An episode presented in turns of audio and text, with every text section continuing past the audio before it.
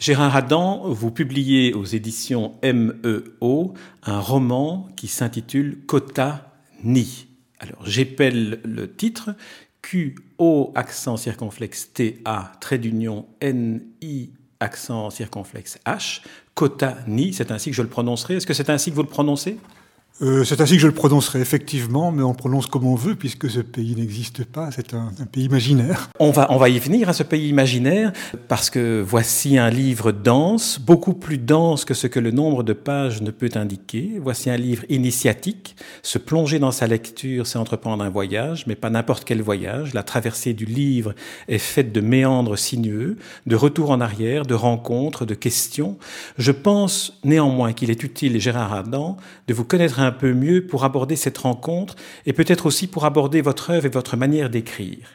James Joyce disait que s'il lui avait fallu 17 ans pour écrire Ulysse, il ne voyait rien d'étrange à ce que le lecteur consacre au moins autant d'années à lire son roman. Avez-vous cette exigence-là? La comprenez-vous au moment de publier un livre foisonnant, un roman fleuve exigeant comme Kota Ni? Question difficile parce que je ne suis pas un théoricien de l'écriture, que l'écriture est simplement un, besoin à la fois de m'exprimer, d'aller chercher les choses que j'ignore savoir, et puis de les mettre en, en, forme, de les mettre en beauté. Une fois le livre terminé, c'est-à-dire poussé au maximum où je puisse le pousser, il m'échappe et le lecteur en fait ce qu'il veut. Il, euh, il en fait du papier hygiénique, c'est son problème. Il le lit, le relit, le re-relit, ça me fait très plaisir, mais je n'y suis pour rien. Il le comprend comme il le veut. Euh, je le lui offre et à lui d'en faire ce qu'il veut. Donc je n'ai pas les exigences de Joyce, euh, je me contente d'avoir des exigences envers moi-même lorsque j'écris, c'est tout. Ce sont quand même des, exigences comparables, puisque on sent bien, malgré un peu d'ironie et de détachement, que vous invitez aussi le lecteur à lire et à relire, ce qui est quelque chose qui est une forme de reconnaissance pour le romancier de la réussite de son travail d'écriture, qui conduit à une nouvelle lecture, qui est une nouvelle écriture. Bon, il faut d'abord dire que ce, ce livre n'est pas écrit comme mes livres précédents qui était toujours pris comme écrit derrière le dos du héros, en suivant un seul héros, soit je, soit il, peu importe, mais toujours écrit derrière son dos et vivant minute après minute ce qu'il vit. Ici, le livre a une construction beaucoup plus polyphonique, où deux personnages qui s'ignorent totalement sont mis en parallèle, et où un troisième qui est mort depuis quelques années, non, depuis deux ans, je pense, euh, ou un troisième, donc, fait le trait d'union entre les deux par le journal de ces dernières années qu'il a laissé. Et donc, ça me permet effectivement, mais ce n'était pas prémédité au départ, ça m'est venu comme ça, ça me permet de, beaucoup plus jouer sur des, blocs de présent, de passé, des mises en abîme, etc. C'est une construction complexe. D'ailleurs, le livre a été reconstruit à plusieurs reprises au fur et à mesure de son élaboration. Je ne voulais pas spécialement qu'il soit comme ça au départ, mais il s'est imposé à moi de cette façon-là. Et donc je répète, moi je n'ai d'exigence que vis-à-vis de moi-même. J'écris un livre, je ne sais pas ce qu'il en advient après, ce n'est plus mon problème. Alors Gérard Adam, même si je considère qu'une œuvre existe ou doit exister en dehors de la vie de son auteur, il me semble que dans le cas de ce roman, certains éléments de votre biographie sont peut-être utile à, la, à sa compréhension ou au moins peuvent servir de balise. Votre métier de médecin tout d'abord, l'art de la médecine pratiqué dans des conditions extrêmes souvent, la rencontre avec votre épouse Monique Tomasetti qui donne cette dimension poétique et en même temps, je pense, picturale à votre, à votre travail. Et euh, troisième rencontre, c'est celle de la guerre, ou plutôt des guerres, où vous exercez votre métier de médecin en Amérique latine et en Afrique. Ce sera la matière d'ailleurs de votre premier roman. Puis est venue l'expérience bosniaque, la rencontre avec l'ex-Yougoslavie, la confrontation avec ce puzzle tragique que fut le démantèlement de la Yougoslavie. Et ensuite, vous publiez continuellement des nouvelles, des essais, des traductions. Vous créez une maison d'édition. Commençons par cette aventure éditoriale. Racontez-nous en, quoi est-ce qu'elle vous a apporté euh, quelque chose, une dimension supplémentaire à votre travail de romancier? Oui, c'est un peu un, hasard, cette édition, cette euh, aventure éditoriale. Donc en fait, j'étais médecin casque bleu pendant la guerre en Bosnie. Bon, à mon retour de Bosnie, assez frustré du rôle qu'on nous avait fait jouer là-bas, qui était un, rôle de pantin, euh, je me suis mis plus ou moins au service d'une ASBL créée ici en Belgique par une, bosniaque qui vivait depuis une vingtaine d'années, Spomenka Djumhur, une ASBL qui voulait venir en aide aux réfugiés bosniaques. Leur venir en aide de différentes façons, en leur proposant d'aider une aide dans leur démarche administrative, etc. Mais surtout en leur donnant une occasion de se retrouver entre eux, indépendamment de toute appartenance ethnique, philosophique, religieuse. Et la meilleure façon, c'est de le faire autour de manifestations littéraires, des expositions de peinture, des concerts, enfin, mélangés à des concerts où les musiciens de là-bas venaient jouer, mais aussi des rencontres avec des, des, poètes qui étaient réfugiés ici. Et donc, je me suis légèrement impliqué. Et puis, la guerre terminée, Qu'allait-on faire? Cette ASBL la, la dissoudre puisqu'elle n'avait plus vraiment de, raison d'être, il n'y avait plus de réfugiés, ou l'utiliser puisqu'on avait quand même là un, matériau important. Et on s'est mis en tête de traduire. D'abord de traduire les auteurs belges vers le, le bosniaque, le serbo-croate version bosniaque, parce qu'il y avait en Bosnie à l'époque une demande importante de traduction. Il n'avait plus, il n'avait plus rien, il n'avait plus de livres, il n'avait plus rien du tout. Et donc nous avons eu à l'époque une petite aide du ministère de la Culture pour traduire des gens comme Jean-Philippe Toussaint, Eugène Savitskaya. On a intégré d'ailleurs à leur demande Monique Tomasetti, dont ils apprécient énormément les poèmes là-bas. Et puis petit à bon après ça a été un peu mis en veilleuse. Et puis on s'est dit qu'on allait relancer et qu'on allait le relancer sur deux pieds. Nous avions commencé à traduire dans l'autre sens d'excellents écrivains de là-bas, en espérant les faire publier en, France ou en Belgique. Et vous savez comme moi que l'édition euh, contemporaine, bah, c'est du book business, et que donc la Bosnie où on ne se battait plus n'intéressait plus personne, et ça passait d'excellents écrivains, ne trouvaient pas d'éditeurs. On a donc décidé de les éditer nous-mêmes, de fil en aiguille, de monter une micro, micro, micro maison d'édition qui s'appelle MEO, et où euh, je me suis publié, et je, n'hésite pas à dire, alors que j'avais l'occasion de le faire chez d'autres éditeurs, euh, j'ai voulu jouer le jeu jusqu'au bout et me publier dans cette micro-maison d'édition. Ça m'arrangeait assez bien, après huit ans de silence, de ressurgir là où on ne m'attendait pas. Alors justement, parlons-en de, de, ce, de, ces huit ans de silence. Alors que la liste de vos publications est impressionnante, on constate que entre le, le, le premier roman que vous publiez euh, sur base de, de, cette expérience que vous venez de nous, nous raconter, en Afrique, en Afrique, qui, qui, était en Afrique cette fois-ci, qui était médecin qui opérait en Afrique, jusqu'à euh, l'impasse de la Renaissance, qui est le dernier roman avant celui-ci que vous publiez en 2001, se passent huit ans pendant lesquels euh, vous m'avez dit, je ne publie plus, mais je continue d'écrire. Et c'est ce qui nous donne ce roman. Alors ces huit ans de, silence viennent, viennent de, quelle, de quelle volonté? C'était vraiment quelque chose d'intime, de, de, de, très profond. Bon, L'impasse de la Renaissance, mon, mon ouvrage précédent, était, je pense, mon meilleur livre publié jusqu'alors. Or, ça a été un flop complet, il s'en est vendu moins de 100 exemplaires. Euh, J'avoue avoir subi une blessure narcissique très importante à ce moment-là. Je croyais vraiment en ce livre, je persiste à dire que c'est un très bon livre. Euh, mais bon, l'édition est ce qu'elle est, le, fric est ce qu'il est, et ça n'a pas marché. J'ai donc traversé là une crise, je dirais, existentielle sur le plan littéraire, peut-être pas, pas, sur le plan de ma vie euh, professionnelle ou autre, mais sur le plan littéraire, une crise existentielle, me disant le type d'exigence que j'ai vis-à-vis de mon écriture, fait qu'elle est impubliable dans les grosses maisons d'édition commerciales. Et donc on pouvait dire de, mon écriture un peu ce qu'on disait du Parti communiste italien dans les années euh, 70 en Italie.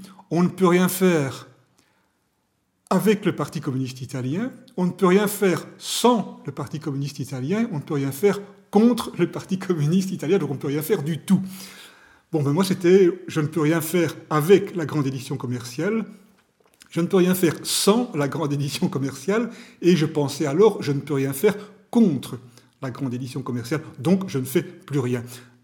Quand je dis je ne fais plus rien, ce n'est pas je n'écris plus, j'ai toujours écrit, euh, parce que Cotani n'est pas le seul, j'ai écrit trois romans entre-temps, euh, cinq ou six nouvelles, bon, donc j'ai continué à écrire en permanence, mais je ne voulais plus publier, ça ne m'intéressait plus, ça me, ça me faisait trop mal, je dirais, j'avais l'impression de donner des, choses qui n'aboutissaient à rien.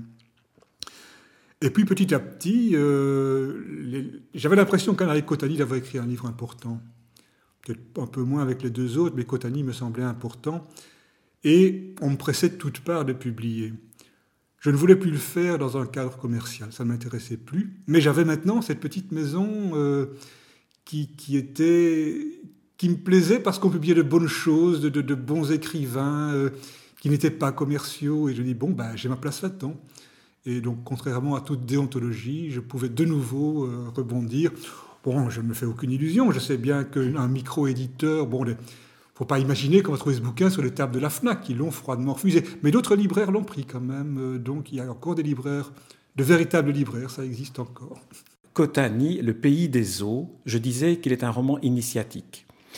De, du rituel de l'initiation, il a le vocabulaire, c'est un lexique dont vous donnez la grille de traduction dans les premières pages du volume. Est-ce que c'est pour la, musique des mots que vous avez choisi de demander au lecteur cet effort-là, d'aller chercher et de vérifier l'essence des mots?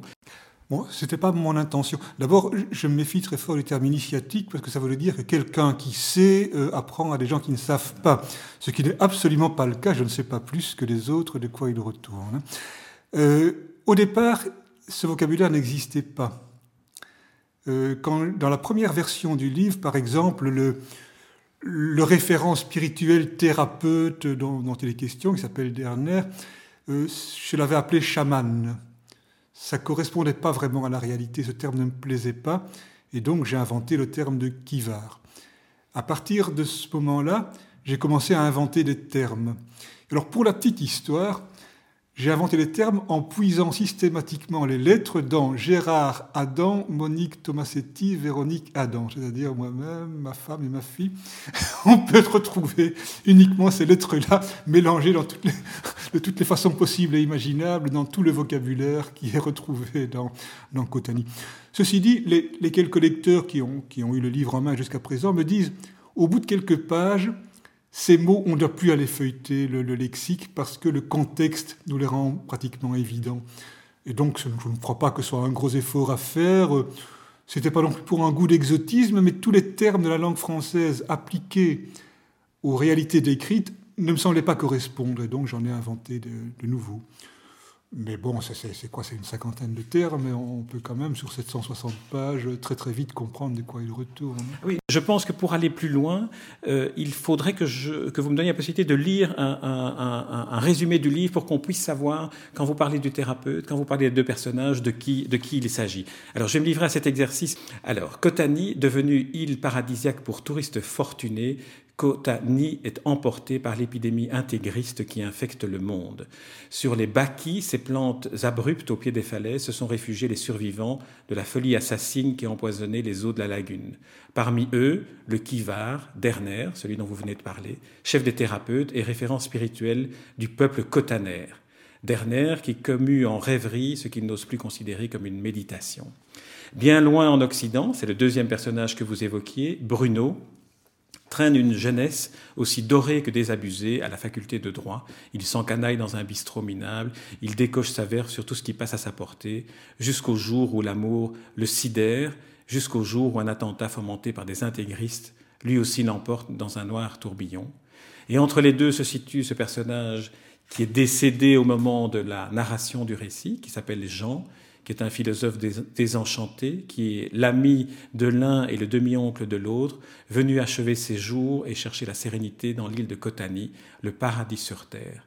Jean, dont les cahiers, après sa mort, ont abouti entre les mains de Bruno, des cahiers qui nous apprennent tout de Kotani. Quelle a été la raison d'inventer l'espace géographique dans lequel vous situez votre histoire, de l'inventer au point de lui donner une légende cosmogonique et une langue? Il faut d'abord que je reprenne le, point de départ de ce livre.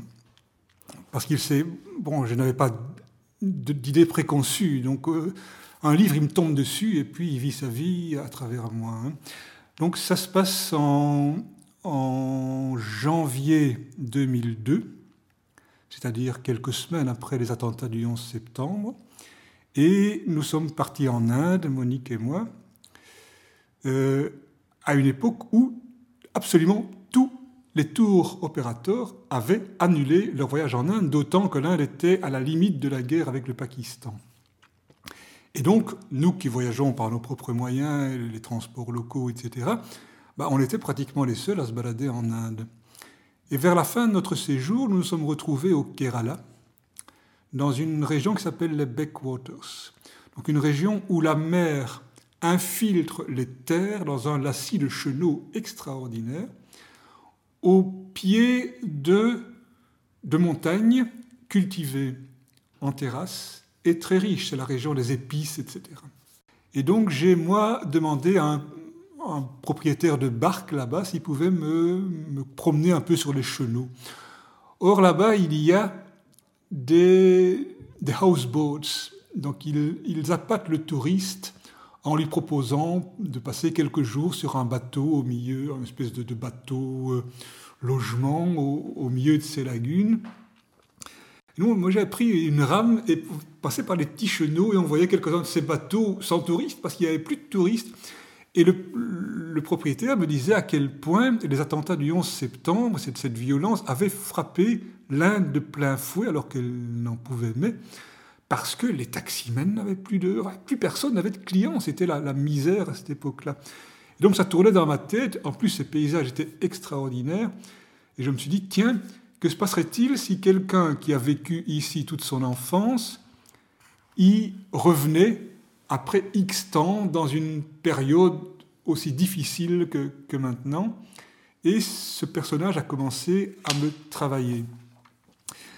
Mais je ne pouvais pas le faire sur le Kerala, c'était pas possible, parce que ça aurait demandé des années d'investigation, me y retourner, me mettre dans la peau des gens. Et ça aurait quand même toujours été un livre artificiel. Je ne crois pas qu'on puisse écrire sur l'Inde si on n'y est pas né, si on n'a pas passé la grande, plus grande partie de sa vie. En plus, c'était pas l'Inde qui m'intéressait, c'était la situation de ce personnage qui revient sur un lieu où il, paradisiaque, du moins pour celui qui le regarde de l'extérieur, où il a vécu son enfance.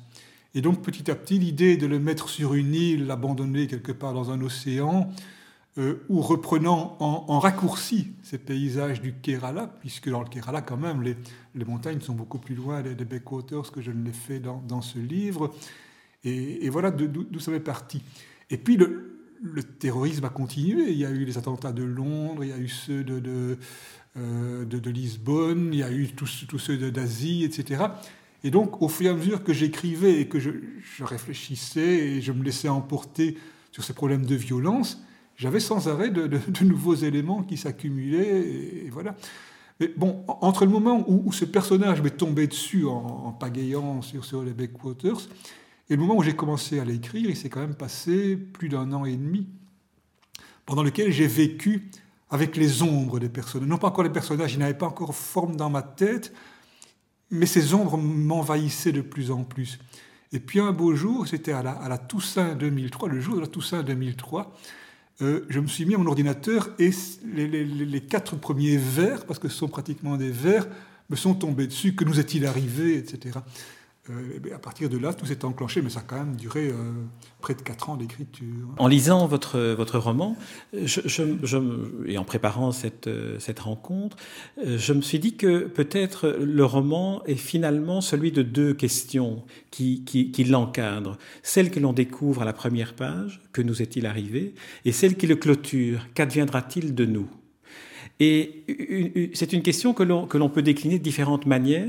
La première, c'est celle que Jean se pose. Donc Jean est ce personnage qui écrit ses carnets, qui revient mourir sur l'île en quelque sorte, et, qui dans, dans, le livre euh, n'existe qu'à travers les carnets, les cahiers que l'on retrouve. La question pourrait la poser pour Jean de cette manière-ci. Avons-nous vécu notre vie? Mais lui ne l'a pas vécu.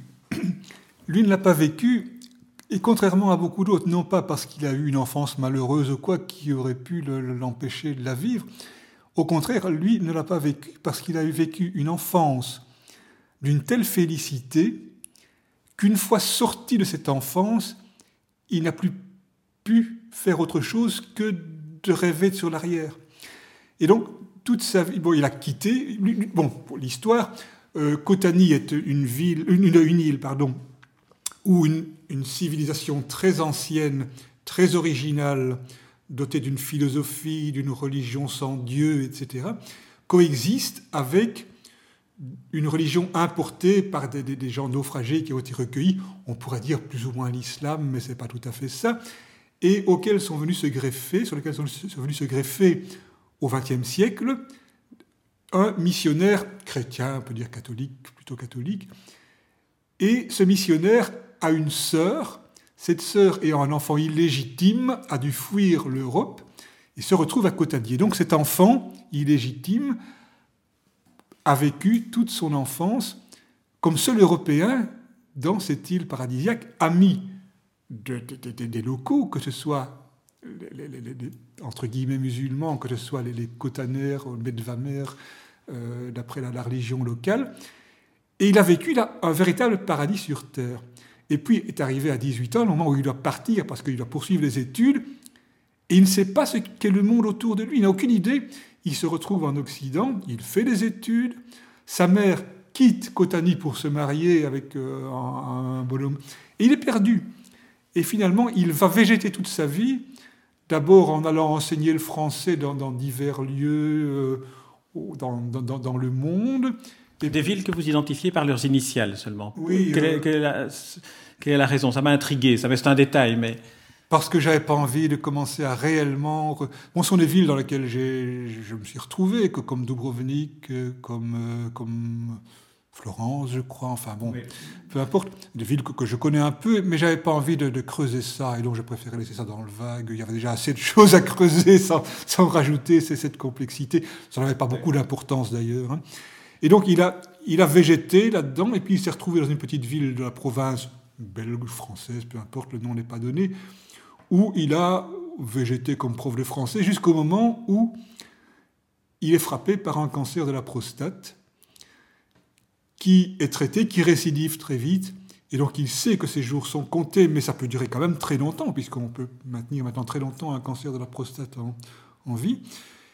Et donc il décide de prendre sa retraite anticipée et d'aller mourir sur le lieu où, paradisiaque où il a vécu son enfance. Plus rien n'est pareil, évidemment plus rien n'est pareil. Et donc il est confronté à la fois à l'existence de ses souvenirs, à l'évolution des personnages qu'il a connus, à sa propre évolution et à une réalité qu'il découvre, d'où ses carnets.